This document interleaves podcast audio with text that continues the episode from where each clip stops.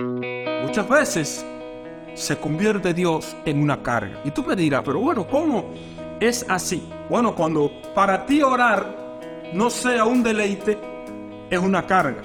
Cuando para ti ir al templo no sea un tiempo en el cual realmente tú estés apartado desde siempre, es una carga.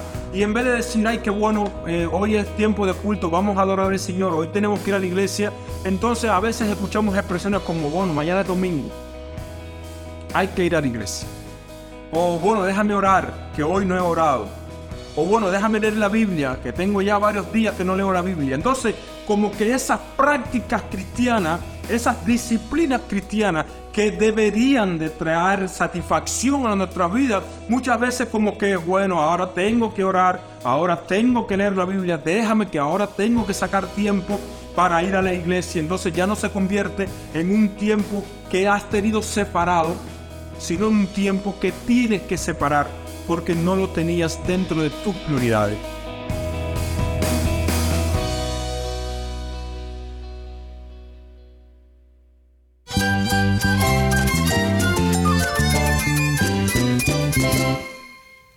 Cristo es mi todo. Cristo es el Rey del universo, es quien guía nuestras vidas. Él es grande y amoroso. Él es real. Solamente Jesucristo es nuestro Señor y Salvador. Es mi guía quien me fortalece. En Cristo Jesús hay esperanza, hay paz. Y nuestro Dios es un Dios de rescate. Estás escuchando a El Faro de Redención. Cristo desde toda la Biblia para toda Cuba y para todo el mundo.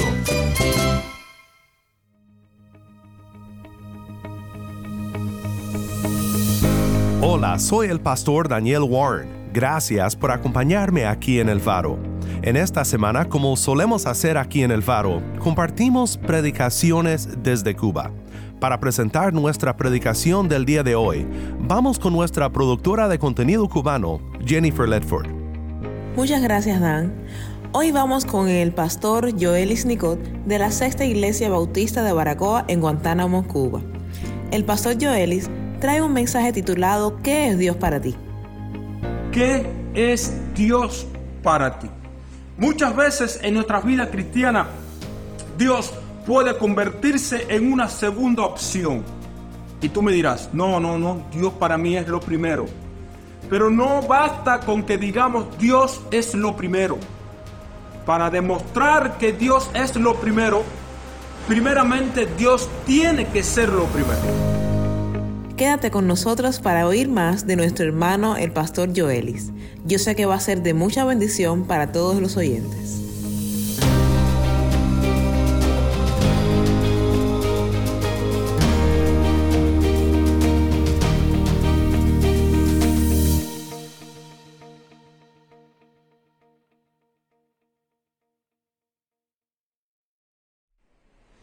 Hola, Dios te bendiga. Eh, de nuevo aquí nos encontramos con la idea de, de poder estar reflexionando y hablando sobre la palabra del Señor. Hoy quiero traerle un tema y un tema que en estos días me ha estado dando vuelta en la cabeza y es el tema de qué es Dios para ti. En medio de toda esta situación que está envolviendo a la iglesia, en medio de toda esta situación que está afectando, atentando contra de nuestras vidas espirituales, ¿qué lugar ha ocupado Dios en tu vida? ¿Qué lugar ha venido a ser Dios en tu vida? ¿Dónde has puesto a Dios en tu vida? Y quiero estar reflexionando a lo largo de todo este tiempo bajo un título. Y el título es ¿Qué es Dios para ti? ¿Qué es Dios para ti? Muchas veces en nuestra vida cristiana, Dios puede convertirse en una segunda opción. Y tú me dirás, no, no, no, Dios para mí es lo primero. Pero no basta con que digamos Dios es lo primero. Para demostrar que Dios es lo primero, primeramente Dios tiene que ser lo primero. Muchas veces Dios no es lo primero, aunque digamos que es lo primero. Es como cuando hay una pareja que dice, tú eres el amor de mi vida, yo te amo. Pero una cosa es lo que decimos y otra cosa es lo que hacemos. De nada sirve que a tu pareja tú le digas yo te amo, tú eres lo primero, y que esa palabra no vaya acompañada de acciones que confirmen, que corroboren, que, que reafirmen esa palabra que se está diciendo. Con Dios sucede igual. Muchas veces decimos que Dios es lo primero, pero en la práctica no sucede así. Dios no puede ser tampoco una, una cosa impuesta. Dios no puede ser una imposición en tu vida. Muchas veces se convierte así. Muchas veces conocemos personas, quizás niños, adolescentes y en muchos casos también personas mayores en las que para ellos la vida cristiana es algo impositivo. Tengo que ir al culto, tengo que orar, tengo que hacer esto, tengo que leer la Biblia, tengo, y no lo ven como algo que realmente sea algo que traiga gratitud, algo en lo cual yo me pueda deleitar, no como algo impositivo, como algo impuesto, sino también como algo en lo cual yo encuentro una satisfacción. Dios no puede ser tampoco una carga. Muchas veces se convierte Dios en una carga. Y tú me dirás, pero bueno, ¿cómo es así que Dios se convierte en una carga? Bueno, cuando para ti orar no sea un deleite, es una carga. Cuando para ti sacar un tiempo para orar no esté dentro de tus prioridades, es una carga. Cuando para ti ir al templo, cuando se pueda ir al templo, no sea un tiempo en el cual realmente tú estés apartado desde siempre, para ir a ese culto, a adorar a Dios es una carga. Muchas veces llega el momento de ir al culto o es sábado o, ya es domingo en la mañana y en vez de decir, ay, qué bueno, eh, hoy es tiempo de culto, vamos a adorar al Señor, hoy tenemos que ir a la iglesia, entonces a veces escuchamos expresiones como, bueno, mañana es, mañana es domingo, hay que ir a la iglesia. O bueno, déjame orar, que hoy no he orado o bueno, déjame leer la Biblia, que tengo ya varios días que no leo la Biblia. Entonces, como que esas prácticas cristianas, esas disciplinas cristianas que deberían de traer satisfacción a nuestras vidas, muchas veces como que, bueno, ahora tengo que orar, ahora tengo que leer la Biblia, déjame que ahora tengo que sacar tiempo para ir a la iglesia. Entonces ya no se convierte en un tiempo que has tenido separado, sino en un tiempo que tienes que separar porque no lo tenías dentro de tus prioridades. Dios no debería de ser tu segunda opción. Dios no debería de ser una carga para ti. Dios no debería de ser una imposición. ¿Qué debería de ser Dios? ¿Qué debería de ser Dios para ti? Primero, Dios debería de ser lo primero. Dios debería de ser en tu vida el primer lugar.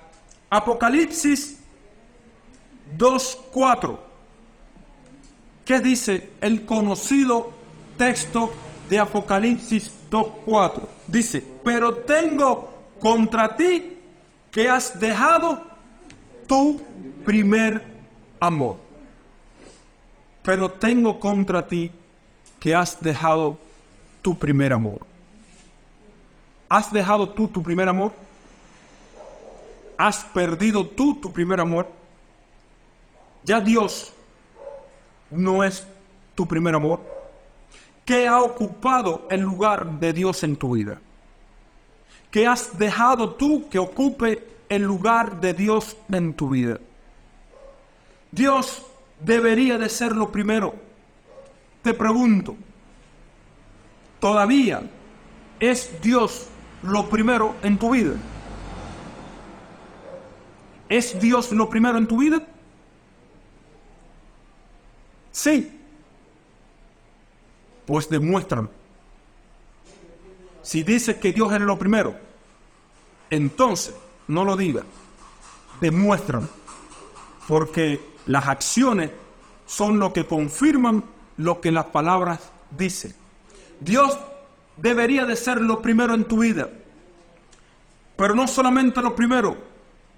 Dios debe de ser quien te ayude a llevar tu carga, no una carga. Dios no debería de ser una carga, sino quien te ayude a llevar tu carga. En Mateo, versículo 11, verso 28. Mateo 11, 28 dice, venid a mí todos los que estáis trabajados y cargados, y yo os haré descansar. ¿Estás cansado? ¿Estás necesitado? ¿Estás angustiado? ¿Estás ansioso? ¿Estás estresado? Pues tienes que venir al Señor. Pues tienes que venir a Dios. Pues tienes que venir a los pies del Maestro. Tienes que rendirte al Señor. Tienes que empezar a vivir tu vida cristiana como cuando lo hacías, cuando estabas en tu primer amor. Y rendirte al Señor. Y postrarte a los pies de tu Dios. Dios debe de ser lo primero en tu vida. Dios tiene que ser quien te ayude a llevar tu carga, no una carga para ti. Dios tiene que ser para ti un deleite. Un deleite. Dios no puede ser en tu vida algo impositivo, algo impuesto. Dios no puede ser en tu vida algo que tú hagas para quedar bien con alguien, para quedar bien con una iglesia, con un líder, con un pastor, con una comunidad, para quedar bien con tu familia. Tú tienes que orar porque te guste orar.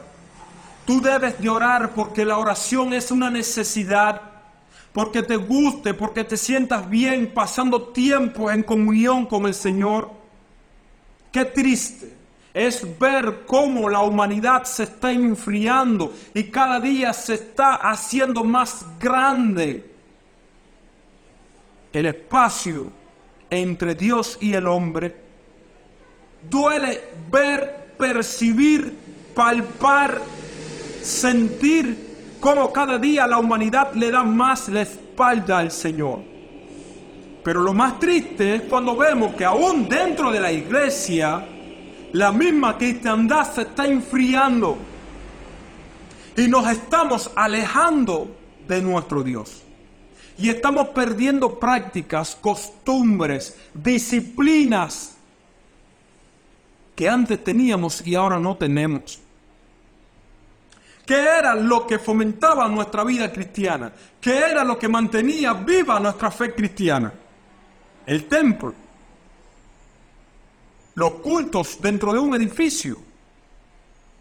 O mi fe cristiana está sustentada, basada, asentada, descansada en convicciones que yo tengo como ser humano, como persona como cristiano. No importa el lugar donde yo esté o el lugar donde yo no pueda ir. Lo que importa es que tú y yo le sepamos demostrar al Señor que Él es lo primero, que Él no es una carga, que Él es mi deleite. Salmo 84, 10 dice, porque mejor es un día en tus atrios que mil fuera de ellos. Escogería antes estar a la puerta de la casa de mi Dios que habitar en las moradas de maldad. Para el salmista, estar en la casa de Dios era un deleite. ¿Qué es para ti? ¿Qué es para ti orar? ¿Qué es para ti leer la Biblia? ¿Qué es para ti adorar al Señor? ¿Cuándo fue la última vez que cantaste en un coro cristiano adorando al Señor? ¿Cuándo fue la última vez que sacaste cinco minutos, cinco minutos y le dijiste, Señor, te voy a dar un culto a ti en cinco minutos? Podrías decir, pastor, pero muy poco tiempo.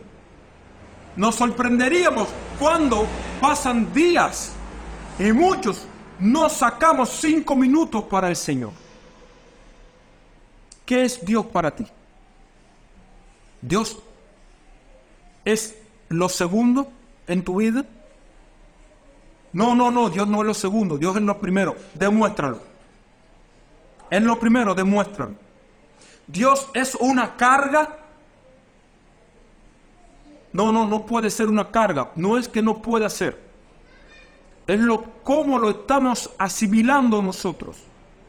¿Es algo impositivo en tu vida? ¿Es algo impuesto Dios en tu vida?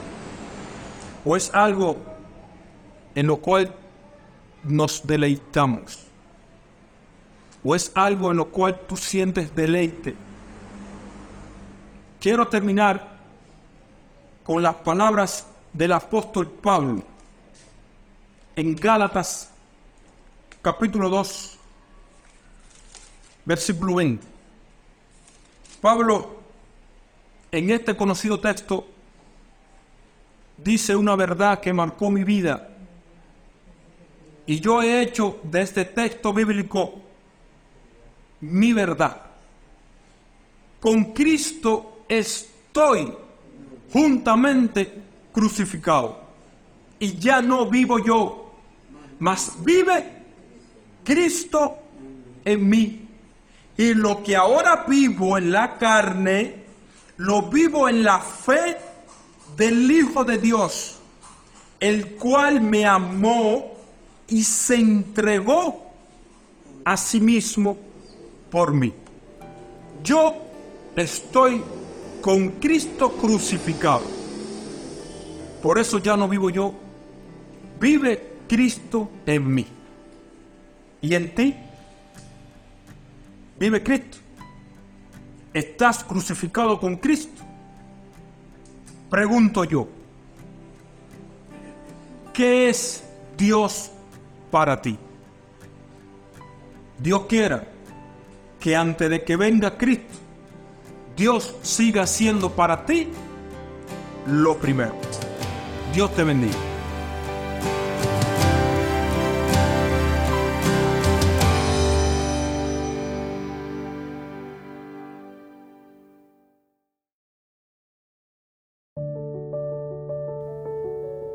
Oremos juntos para terminar.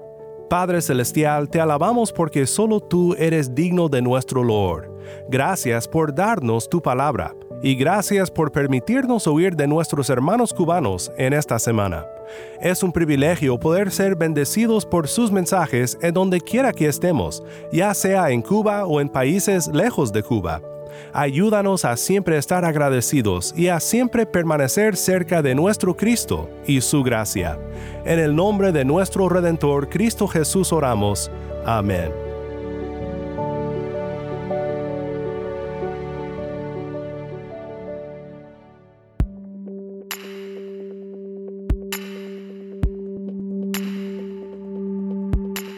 Si estás en sintonía fuera de Cuba, te animo a que ores para unirte con nosotros en nuestra misión de hacer resplandecer la luz de Cristo en Cuba y de compartir la voz del pueblo de Dios en esta hermosa isla con oyentes en todo el mundo.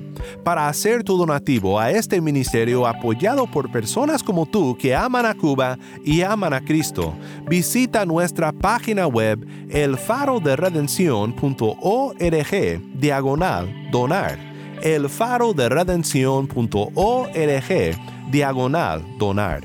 Gracias por tu sintonía y que Dios te bendiga con su gracia.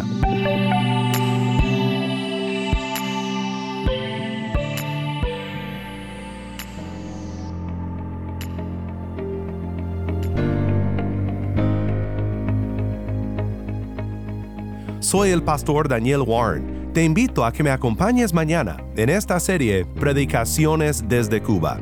La luz de Cristo desde toda la Biblia para toda Cuba y para todo el mundo, aquí en el faro de redención.